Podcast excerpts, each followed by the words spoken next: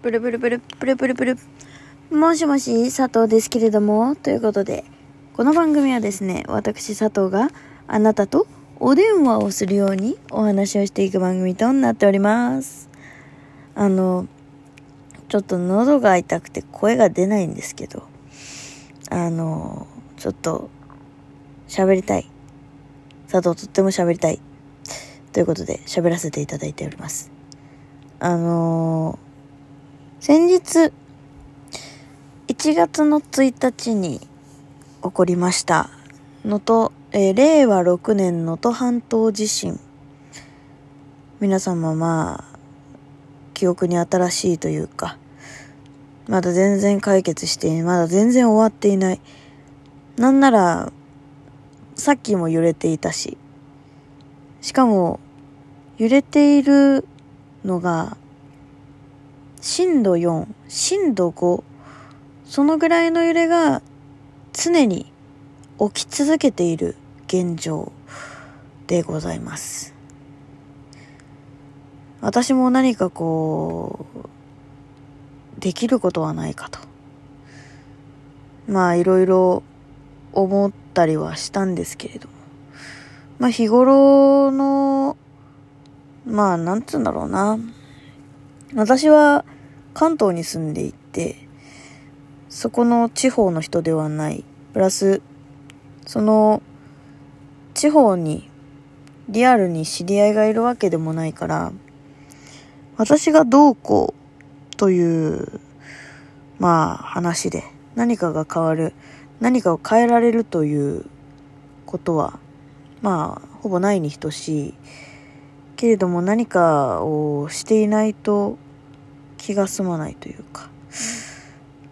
うん、まあなんかそういう風になって、なんかしてなーって思った時に、星野源さんが、オールナイトニッポン1月の2日の担当ですと。その時に、まあ、1月の2日は、あのー、収録で、本来は、えー、オールナイトニッポンの放送をする予定だったのですが、えー、今回、あの、能登半島地震を受けまして、生放送でやりますと。まだ途中までしか聞いてないんですけど、その配信が、めちゃくちゃ良くてさ、なんつうんだろうな。こう、星野源さんがやりたかったことが、まあできてたのかって言われるとわかんないんだけど、なんかこう、やっぱり、星野源さんも何かできることはないかっていうふうに考えた結果、自分にできることは、まあ、やりたいと。で、ラジオを生放送に急遽したっていうふうに言ってたんですけれども、まあ、その、なんて言うんだろう。そのね、こう、星野源さんのラジオ本当に被災した人というか石川の人たちあとはその地震の方なんかニュースとかを聞いてまあ不安になってしまったりとか何かこう私みたいに何かできればしないのだろうかと考える人たちいろいろいると思います。まあ、そういう人たちに、うん、向けて寄り添う配信だったんだよね。私もなんか、なんて言うんだろう、常日頃じゃないけどさ、いろいろといろんな友達から、こう、相談を受けたりだとか、これってどう思うとか、私はこう思ってて悩んでるんだよねっていうことに対して、私がまあ、なんて言うんだろう。相談を受けたことに対して答えを出すとか、こう、こうなんじゃないとか、そうしてみた方がいいんじゃないとか、なんかそういう風にすることが常日頃あったりはするんだけど、なんか私のやつって、これって大丈夫だったのかなって なんか思うことが増えたというか、まあそういうふうに思ったんだよね。うんなんか星野源さんの配信を聞いててそういうふうに思ったというか。なんかこう人の悩みとかに寄り添うっていう形？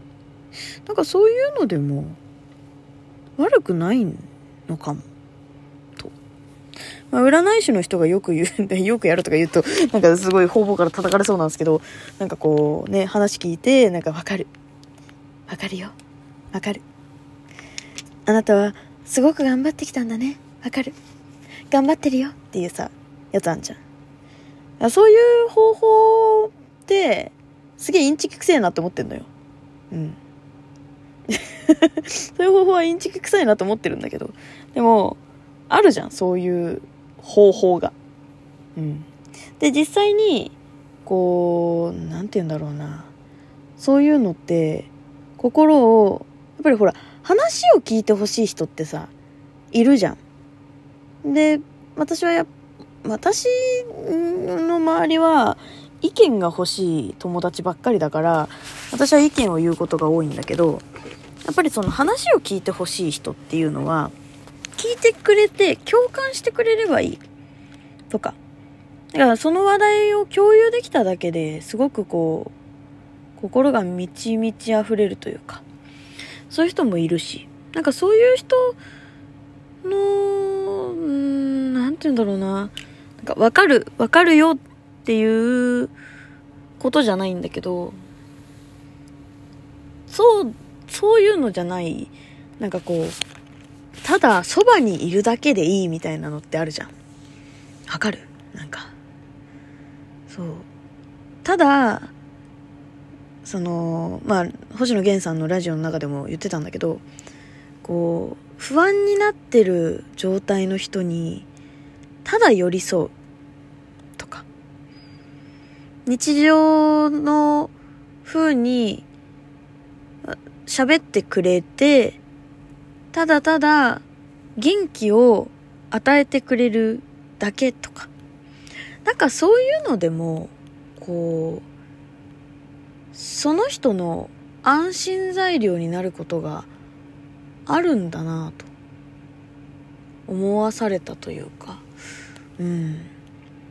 なんかそういう人って、やっぱりこう人の弱さを知ってて、でも強さも知っててっていうなんか星野源さんにしかもしかするとできなかったかもなっていうなんかねすごくいい配信だったんだよね。